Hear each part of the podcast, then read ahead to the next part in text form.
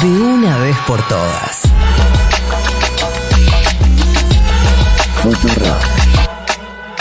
Un mundo de sensaciones.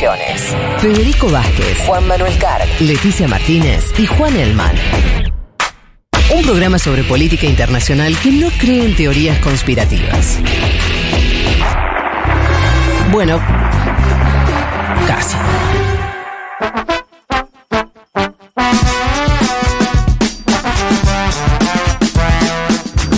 Hermosos de un mundo, ¿cómo están? Bueno, eh, mi poder sería un poquito complejo, prometo que lo voy a usar con mesura, pero sería la manipulación por medio del control mental y me gustaría alguna que otra figura en un espacio público eh, que tenga alguna mirada sospechosa, una caída, algo que, que muestre un poquito de debilitamiento.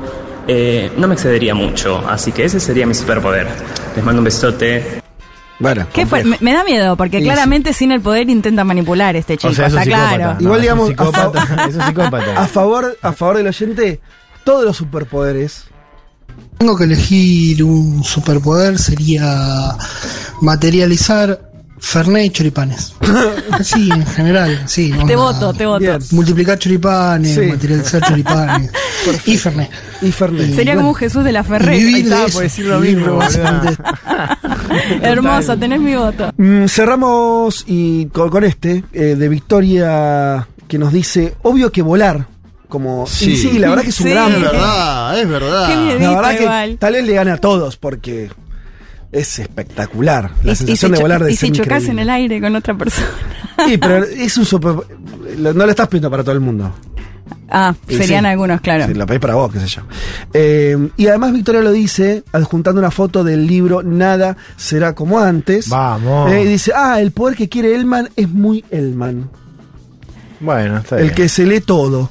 Citas intelectuales con Elman esta semana, dice. Ay, qué bueno.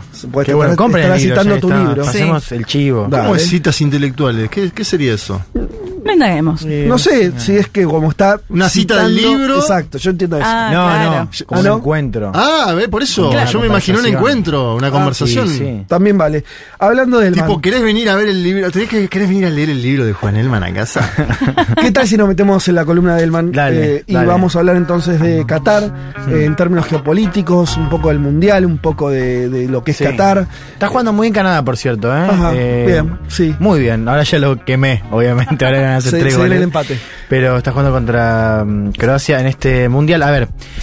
Mundial que creo que lo comentaron acá la semana pasada, ¿no? Mucho revuelo eh, por, porque es un país que quizás para nosotros y para buena parte de Occidente es muy distinto, ¿no? Entonces se da un poco esta cosa del choque cultural, las críticas por la cuestión de diversidad sexual, la cuestión de la mujer, con otro set de críticas, si querés, en, en otro espacio, que son las críticas vinculadas a la cuestión de derechos humanos también, pero efectivamente con lo que tiene que ver con los trabajadores, digo, la cantidad de trabajadores muertos en el marco de la construcción de infraestructuras para el Mundial. No sé si vieron esta investigación de Guardian, que en general está siendo muy citada, Sí. eh, que dice que murieron 6.500 trabajadores migrantes desde que se otorgó la decisión de darle a Qatar el Mundial. O sea, en 10 años se murieron Sí. 6.500 Es una migrantes. guasada. Claro, lo que dice la investigación es que se supone que en los últimos años la gran cantidad de esos muertos tiene que ver con la infraestructura del mundial, ¿no? Como por ejemplo estadios, ¿no? Es un número brutal, 12 personas por semana, ¿no? Lo que denuncia además la nota es que eh, fueron, eh, o sea, son trabajadores migrantes extranjeros, la mayoría de India, Pakistán y Nepal, eh, y que fueron digo, dados de baja, citados como eh, trabajadores eh, muertos por causas naturales, es decir, que no se informó realmente la causa de, de muerte, pero efectivamente da cuenta de un sistema brutal en términos de abusos eh, laborales y después este sistema que también se puso muy en primer plano, este sistema eh, Kafala, Kafala, que es básicamente un sistema de esclavitud en el siglo XXI, ¿no? Es un sistema que conecta trabajadores migrantes, sobre todo estos países, ¿no? Pakistán, Bangladesh, India, eh, con empresas locales, mayormente de Medio Oriente. Ahí está Qatar, está también Arabia Saudita, está Bahrein. Y les ofrecen un contrato donde los trabajadores viajan, donde les dan alojamiento y, alimentación, pero a cambio, digo, además de, trabajar y recibir un, salario, que, en muchos casos es un salario bajo, digamos, no es una cosa eh, exorbitante ni, ni muchísimo menos, pero además les pueden revocar la visa de trabajo en cualquier momento, con lo cual los pueden deportar, pero además son trabajadores que si quieren dejar el trabajo o dejar el país, Sí. necesitan el visto bueno del empleador. empresa. Por eso se habla del sistema como, sí. de esclavitud. Bueno, ese sistema se usó en parte para la construcción del mundial. Es un sistema que igual también se usa en Medio Oriente, o sea, también pone el foco sobre Claro, lo que pasa en le estos sacaban países. directamente los pasaportes, ¿no? o sea, retenían ¿no? los pasaportes. Eh, con lo cual, digo, acá tenemos un segundo, si querés, pool de, de- de denuncias o de, de críticas a lo que es Qatar, como también otros países de Medio Oriente, con respecto a los trabajadores migrantes, ¿no? Recordemos, Qatar es un país muy pequeño, que tiene cerca de 3 millones de habitantes, donde cerca del 12-13% son locales, con lo cual la gran mayoría son extranjeros. Es un extra- es- no sé si hay otro ejemplo de un país que tenga tan más población extranjera. Claro. Uno Que diez, aparte ahí. la escala es impresionante. Sí, te lo o sea- pongo de esta manera. Hay más indios que cataríes en Qatar. Mirá vos, Claro. que es solamente una de las nacionalidades de los trabajadores migrantes. Más indios que cataríes. Eh, cuesta, cuesta- o sea, parece otra cosa más que un país, no sé. Eh, sé Eh, si se entiende, o sea, es un país, claro. Pero es un país, claro, es- pero, Es tan eh, extraña esa regla. es muy extraña. Es tan extraña que, digo. eh, es muy difícil no verlo como una minoría que impone una serie de condiciones a, a- a la población real que es eh, migrante. Claro, con una, mona- una monarquía absoluta, con lo cual ahí también la Sí. dinámica política es, es muy distinta. A ver, otra cosa que se ha comentado mucho, ahí ya nos metemos si querés en, en el tema de esta columna, es cómo el Mundial, en parte también por la, por la repercusión que tiene, es eh, una herramienta de soft power, ¿no? De poder blando, digo, cosas que hacen los estados para ganar prestigio e influencia en el escenario internacional. Qatar lo intenta en parte con esta inyección brutal de, de dinero que también ha sido un foco de críticas, ¿no? De qué manera se le adjudica el, el- el- Hmm. la sede del mundial, ¿no? Quiénes votan y si recibieron algún tipo de beneficio económico eh, a cambio, digo, esto ha sido también un foco de críticas hacia la FIFA. Pero también, y acá nos metemos hoy, creo que es lo más interesante para, para charlar desde nuestro espacio, es cómo para Qatar esa construcción de influencia fue previo. Así que el Mundial, si querés, es un eslabón importante en una estrategia y una política exterior que ya estaba siendo construida con este foco hace más tiempo, ¿no? Y que tiene una parte en el mundo, si querés, con Ajá. vínculos con Occidente, y otra parte en Medio Oriente. Primero ubiquémonos, ¿no? Qatar es un país, los decía recién, muy pequeño, 11.000 metros cuadrados, que está entre Irán y Arabia Saudita. 11.000 kilómetros. Cuadrados, sí. No, metros, dijiste, era muy chico. Ese era, ya era ¿Qué- muy chico. qué dije? 11.000 metros, dije, pará, es una quinta. Dije, ok, no, kilómetros cuadrados. Eh, Igual es muy chico, 11.000 sí, es chiquito. Eh, lo ven en el mapa, es chiquitito. Eh, Es ubicado, una, es una puntita, ¿no? Sí. como que sobresale una península. Claro, y acá la geografía importa, digo, en general Medio Oriente es una geografía compleja, pero es un país que está entre Irán y Arabia Saudita, ¿no? Y que comparte con Arabia Saudita una frontera terrestre.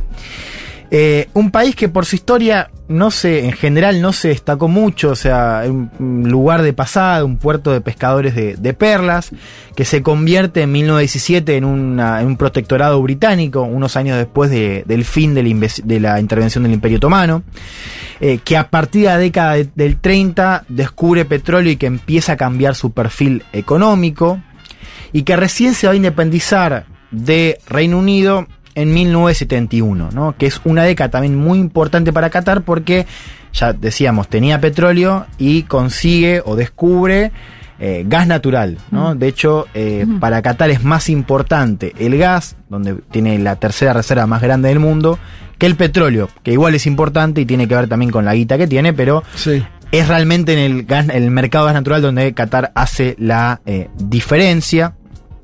Ahí también se consolida como un país muy rico en términos de, de PIB per cápita, también por la poca cantidad de gente Mm. que tiene y porque hay muy poca gente también local, digamos, que goza de, de eh, derechos civiles. Eh, pero creo que también lo interesante es pensar cómo, más allá de los recursos, hay una construcción que tiene que ver con la diplomacia de, de Qatar, también en parte por lo que ha buscado, digo, esto ese soft power. Eh, yo les contaba al principio del programa, el caso de Al Jazeera en los 90, a la principal cadena eh, mediática de, Medio Oriente, que además de Medio Oriente tiene mucha llegada eh, a nivel extranjero.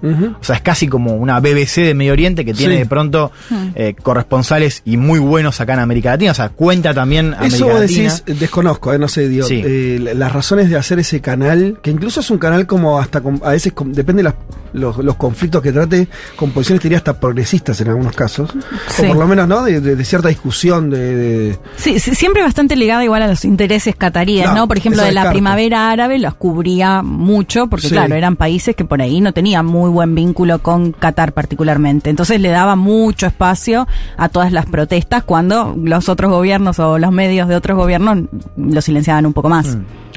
Eh, bueno, Al Jazeera es efectivamente un, punto de inflexión, si ves, en, esa estrategia, estrategia que comienza el padre del actual eh, emir, o sea, el, este emir asume en 2013, después la abdicación del padre, pero digo, ahí en los 90 hay, si querés, un punto de inflexión en, el sentido de que aumenta esta visibilidad de Qatar, eh, tanto en Medio Oriente como en el resto del mundo. Y lo interesante es, digo, leyendo un poco de, de por qué hacía esto, era también como una manera de defenderse, o sea, ganar autonomía y ganar proyección también para defenderse de los intereses de los gigantes que están en el medio, mm. de Irán y sobre todo Arabia Saudita por el otro lado, ¿no? Después también hay otras marcas, digo, está el caso de Qatar Airways, que inclusive estuvo en la camiseta, no sé si está ahora, pero estuvo mucho tiempo en la camiseta de Barcelona. Sí. Eh, también organizando torneos de, otros deportes, bueno, con la compra del PSG que también tuvo que ver con eso, ¿no? O sea, comprar un club de elite, pero además conectado con París, o sea, esto de agarrar un club que había, había sido muy bueno o tenía cierto prestigio, pero estaba muy alicaído, y lo compra, lo levanta y lo transforma en esta meca de superestrellas que tiene a Messi, Mbappé eh, y Neymar. Pero hay también un elemento interesante que es el rol que tiene Qatar a nivel geopolítico en Medio Oriente, ¿no? Por un lado, eso tiene una conexión con potencias extranjeras, Qatar es un aliado militar de Francia y es un aliado militar de Estados Unidos, tiene la base más grande, o sea, la base más grande de Estados Unidos en Medio Oriente la tiene justamente ah, en eh, Qatar y que fue una base clave para las operaciones de Afganistán e Irak. Y también como un jugador que básicamente, y me lo resume así Ezequiel Coppel que vamos a escuchar ahora, es un jugador que se lleva bien con todos, que tiene vínculo con todos. Algo que es casi único en Medio Oriente, donde siempre hay bandos. Es difícil de entender, pero. Voy a decir que se lleva bien con Israel y con Irán, por decir. Sí, con Israel no se lleva bien, pero tiene vínculo al menos, lo cual no es algo menor. O sea, es un jugador que, que se lleva mejor con algunos que con otros, pero que está. En cada cosa que pasa, el Qatar tiene un rol y es eh, una condición eh, única para un país tan pequeño. Quiero que escuchemos cómo lo, cómo lo contaba Ezequiel Coppel, él es un periodista especializado en Medio Oriente, lo hemos eh, invitado acá, estuvo hace, hace unos meses acá en estudio, acaba de publicar la reedición de La disputa por el control de Medio Oriente, que es un libro que él ya había editado, pero que ahora amplía, lo publica Capital Intelectual. Escuchemos cómo resumí un poco Ezequiel el rol de Qatar en este tablero tan complejo que es eh, Medio Oriente. El rol que juega Qatar es estar con todos, estar con todos y estar en todos lados. Es decir, es el país que le permitió a Estados Unidos abrir la base aérea más grande que tienen los estadounidenses en la región, es el país que comparte con Irán esta montaña de riqueza que es el gas del océano, es el país que tiene excelentes migas con el Estado turco, que con, junto a ese Estado han impulsado el mismo político de la primavera árabe incluso la cercanía a Irán y a, Turquía le ha permitido a Qatar eh, de alguna manera sortear el embargo que, le, intentó ponerle Arabia Saudita como de alguna manera como manda más del Consejo de Cooperación del Golfo, cuando Qatar demostró cierto juego independiente. Eh, es el país que tiene de alguna manera una, relación con Israel eh, y le ha permitido a, los israelíes lidiar con la, con la relación Hamas. Recuerdo también ahora, me viene a la cabeza, es el país que le permitió a Estados Unidos de alguna manera llegar a un acuerdo de retirada con los talibanes. Bueno, ahí mencionaba que el caso de los talibanes, ¿no? Donde, además en esa construcción también diplomática, Qatar empieza a ser eh, reconocido como un actor que puede mediar, en parte por tener vínculos con todos, en estos grandes, grandes acuerdos, ¿no? Fue el caso de los talibanes. Eh, para Estados Unidos, en su estrategia en Medio Oriente, Qatar es un jugador estabilizador, o sea, es un aliado importante. Que al mismo tiempo tiene vínculo con los quizás enemigos más acérrimos de Estados Unidos en la región, como por ejemplo Irán, ¿no? Un poco lo que decía Ezequiel eh, es que digo, parte también de ese juego de llevarse bien con todos y también de tener la cabeza alta, ¿no? Tanto por soft power como digo, Al Jazeera, como con este rol diplomático intenso, le va a traer problemas, ¿no? Digo, y el problema más evidente, o al menos la exposición de ese problema, fue, ¿se acuerdan el bloqueo que le hizo Arabia Saudita y buena parte del mundo árabe a Qatar en 2017? Donde lo acusa de promover, primero de estar muy cerca de Irán y de promover el terrorismo en la región. Un poco lo, lo decía Ezequiel la pasada. Eh, después de la primavera árabe, Qatar empieza a estar más cerca de los movimientos islamistas a nivel político, ¿no? que están cerca también de Erdogan en Turquía, como por ejemplo la hermandad musulmana. Creo que mm. algo hemos contado acá también. Sí, no, y me acordaba que rompió, o sea, de hecho lo estaba buscando para confirmarlo, pero que eh, incluso llegaron a romper los lazos diplomáticos, ¿no? Arabia Saudita, Emiratos Árabes, otros países del Golfo, que lo acusaron de terrorismo. Y buscaba esto, porque decía que Arabia, después, bueno, restablecieron las relaciones diplomáticas, pero Arabia Saudita no solo se limitaba a, a decir digamos, o acusar que apoyaba terroristas, sino que también le pedía que cierre a Yazira. Claro, exacto. Ah, mirá Exacto, se lo identifica a Yazira como, claro, como un factor de, de, inclusive de seguridad para Arabia Saudita. Eh, y fíjate qué interesante y qué sintomático también que ese bloqueo, que fue un bloqueo importante, lo decía Leti, a nivel económico, pero también a nivel diplomático, no lo termina quebrando Qatar. O sea, Qatar justamente sobrevive por ese acercamiento, en este caso con Irán, pero también con Turquía, que le dan una línea eh, de ayuda eh, económica. Y al mismo tiempo, el país que termina también definiendo, si querés, el, el, o definiendo o al menos influyendo en el fin de ese bloqueo, es Estados Unidos. Cuando en 2021 Qatar eh, básicamente sale de la cancelación, Estados Unidos es uno de los países que dice, o sea, que apoya, digamos, ese descongelamiento de vínculos dentro del eh, mundo árabe. Escuchemos un poquito más a Ezequiel Coppel hablando de esto. Y ese rol de estar con todos, de estar en todos lados, es lo que ha garantizado su supervivencia. Me parece que, incluso eh, pensándolo por fuera de lo que es la cartera de inversiones alrededor del mundo de, de los cataríes, cuando los saudíes el ejemplo más claro me parece es cuando los saudíes quisieron de alguna manera poner de rodillas a los cataríes por el, juego independiente de estos, específicamente, principalmente después de la primavera árabe, que los, los cataríes se pusieron como intentando domar el islam, político o promoverlo, y los saudíes lo vieron como una amenaza, digamos, a lo que era la línea que ellos encabezaban en el Consejo de Cooperación del Golfo. Bueno, eh, lo que ha permitido eh, supervivir a los cataríes fue esta cosa de ser necesario por un montón. Bien, un tema más que es importante. o sea, algo así como, a ver si, si comprendo. Yo no, la verdad que no, no, estoy aprendiendo, estoy escuchando esta cosa medio por primera vez. Eh, me quedo con una idea de que los cataríes diversificaron su esquema de alianzas. Y ahí lograron su independencia. Se encontraron, ¿no? algo así. autonomía, exacto. Autonomía siendo medio amigotes de todos, a partir de su billetera, pues digamos, no, no es por otra razón. No encuentro otra. Digo, más allá de cierto, habrán tenido, habrán tenido buena cintura en cuanto a su, diplomacia, pero sin guita. Sin guita es complicado. No, hubiera ocurrido. Exacto, sí, sí, pero también lo que te muestra es que hay más que, que eso, digamos. O sea, porque tenés varios casos también en el Golfo de países distintos, pero también países con recursos que sin embargo no tienen esta proyección. O sea, en ese sentido es, es muy única también esa proyección de Qatar, que también la vemos ahora en, sí, con el, fútbol, obviamente. Con el fútbol. En la serie de, de, la FIFA se ve eso, ¿no? De qué manera los cataríes hacen con la sede del mundial. Mm. Mm. Donde estaba Estados Unidos, había muñecos Ahí aparece la, pista europea, sobre todo la francesa, claro. con Platini, donde el voto de Francia es determinante y después eh, Francia le termina vendiendo a Qatar dos aviones casas, 490 vehículos blindados y 50 Airbus. Mm. Una millonada de guita dicen que a cambio del voto de Michel Platini, la sede, que es para un país chico, fíjense, antes el Mundial eh, de Rusia y después viene el Mundial de Estados Unidos y en el medio el de Qatar, que es un país ínfimo. La verdad que a nivel sí, un país dimensiones... un país chico, eh, que además tuvieron que adaptar porque en general esto eh, se hace en más ciudades. O sea, Qatar tiene una excepción ahí porque son, es una... Todo en una sola ciudad. Claro. eso es una excepción que le concede la, la FIFA Y claro, un país además sin tradición futbolera, digamos. Mm. Eh, un país que además le conceden mover el calendario. Porque sí, también. Era por en el julio, calor, julio. claro. Igual re a favor, ¿eh? Del la- cambio en calendario, no Sí, sé. no sé, boludo, demasiado. Terminás el partido y te vas a tomar algo hermoso. Sí, pero Con este año te digo, con dice- No es sé. mucho, es mucho.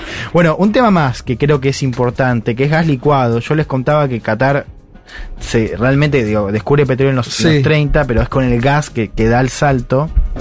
Y se volvió un jugador clave para Europa en tiempos de guerra, ¿no? Porque si, si se acuerdan las primeras semanas, sobre todo, se hablaba de que Qatar podía reemplazar el suministro de gas que Mm. perdía con Rusia. Sí. Bueno, eso no se dio en parte porque hoy las exportaciones, digo, la, la balanza exportadora de, de Qatar mira mucho más hacia Asia que a Occidente. Ah, ¿A Le qué le vende- vende el gas? eh, le vende sobre todo a China, India, Japón Ah. y Pakistán. Bien. Eh, entre otros países asiáticos, países que además demandan mucho. Sí. Eh, Sí, además una cosa, vos no es que podés, bueno, de hecho no lo hizo supongo también por eso, cuando el suministro de gas, que es un suministro donde se juega mucho, eh, se juega la, la economía al que le vendés, ¿se entiende? O sea, eh, no es que vos le decís a China, bueno, no, para este año no te vendo a vos, pues le voy a vender a Alemania, no, ni en Mm. pedo. O sea, por lo No, menos no. no. es algo que puedes hacer a, a- a la ligera. Pregúntale a los europeos. Eso es lo que le dijo Qatar, le dijo, mira, yo tengo ya comprometida. Bueno, sí. la pregunta está, y creo también por eso lo traía, eh, es si en... A futuro. Si a futuro, exacto, si a futuro Qatar se va a considerar también como un proveedor de energía a, a Europa. Europa. Lo cual además, digo, ya lo de Rusia nos demuestra que eso trae otras complicaciones, digamos, que es la dependencia energética en algunos pocos países. Bueno, quizás Qatar inclusive tenga más relevancia por ese factor energético que la que ya tiene ahora. Cierro con esto. Eh, digo, como resumen, o sea, un, un país que ha logrado, en- siendo un país chico, es verdad que con mucho dinero, pero digamos con una construcción diplomática intensa, ser un jugador de peso en Medio Oriente, donde habla con todos, y donde además tiene esta influencia construida con Al Jazeera, con PSG, ahora con el Mundial, ¿no? un, un país que se está haciendo notar en el escenario internacional, es un país que además tiene una alianza militar con Estados Unidos, la base más importante de los yanquis en, en Medio Oriente, un posible jugador energético clave para Europa, digo, por todo esto es un país importante que hay que seguir mirando más allá de la Copa del Mundo. Y quiero cerrar, co- ce- cerrar con esto, digo, porque creo que hay algo de la base de las críticas, ¿no? Eh, en este caso, digo, yo les contaba al principio, ahí si querés esta cosa más cultural, pero también esta cosa más de, por ejemplo, abusos a trabajadores, digo, que va más allá de la diferencia en el mundo árabe y el mundo occidental, eh, que es el mundo que viene va hacia eso, digamos. O sea, Hacia- vos ves, o sea, quiero decir, los países que van a importar cada vez más. China ya es uno de ellos, pero India, Indonesia, como un país que también tenemos que mirar, digo, quizás no con las los mismos factores, pero son países que para Occidente y para la crítica occidental también va- van a ser cada vez más difíciles de procesar. Sobre todo por la diferencia. Entonces yo creo que también el Mundial, y más allá de, de todo lo que hemos comentado, de, de Qatar como país eh, con mucho dinero, que, que ha también, eh, que se ha impuesto en la negociación con, con ciertas maniobras de corrupción, Digo, para mí es un anticipo de que estos choques van a ser cada vez más comunes. Digo, estos choques de decir, che, ahora tenemos un mundial y estamos todos viendo un país que no tiene nada que ver con nosotros. Sí. Digo, esa, esa, esa, Esa extrañeza. esa extrañeza Sí. en el mundo que viene Mm. va a ser cada vez más frecuente. Si no lo vemos ahora con China, porque lo estamos, estamos demorándolo nosotros. Porque Claro. la verdad que ya lo deberíamos ver. Sí. Ahora, va a ser más China, va a ser más India, va a ser eh, Qatar y va a ser también países como Indonesia, por ejemplo, del cual hoy sabemos muy poco. Ahora, una diferencia de Qatar, con todos los que dijiste, es que Qatar casi que es un país sin pueblo. Es un país sin pueblo. No, claro. para- no, puede ser una, ¿no? una, una síntesis de algo así. Es casi un país sin pueblo, en el sentido de que, de hecho, no, no quiero decirlo porque no lo sé por ahí vos, de los dos millones y pico de que tiene de Sí, población, o sea, son tres, sí, tres millones. tres millones, pero eso estamos hablando de los cataríes o de la No, población. de todo. de- de claro, todo, el- porque el si estamos es- hablando Total, solamente total. de la población, los cataríes de esos 3 millones por eso son 300.000. 300.000 con 300.000. Si son es- 3, es es, al el 10%. inverso. No hay sociedad, es un país sin Es a sociedad. la inversa, claro, de todos los que mencionaron recién, que, cuyo poder también está sentado en justamente hacer mercados enormes. Porque ahí la autoridad tiene que ver con, que- con reconocer, y eso me parece que es válido. Sí. Decir, bueno, che, ahí hay sociedades que tienen sus culturas, sus tradiciones, sus conflictos, de los cuales sabemos muy poco. De los cataríes, si son, estamos hablando de 400.000 personas, estamos hablando casi de los. eh, son todos millonarios, Sí. a un punto, eh, que explotan una mano de obra extranjera. Digo, ahí eh, no sé qué pensar de eso. Digo. Mm.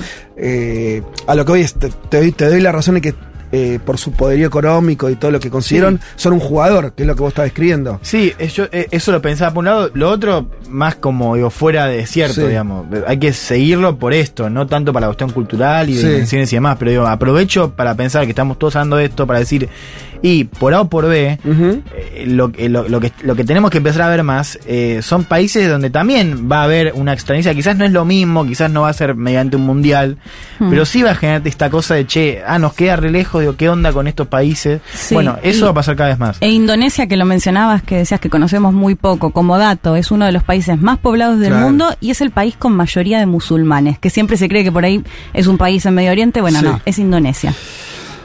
Bueno, ahí está entonces la, importancia geopolítica de Qatar en este contexto mundialista, estas características tan especiales y tan, tan únicas que tiene Qatar como nuevo jugador eh, internacional. ¿Nos vamos escuchando algo de música? ¿Volvemos para acá y escuchamos algo de Spinetta? Mira qué lindo. Spinetango haciendo seguir viendo su tomo.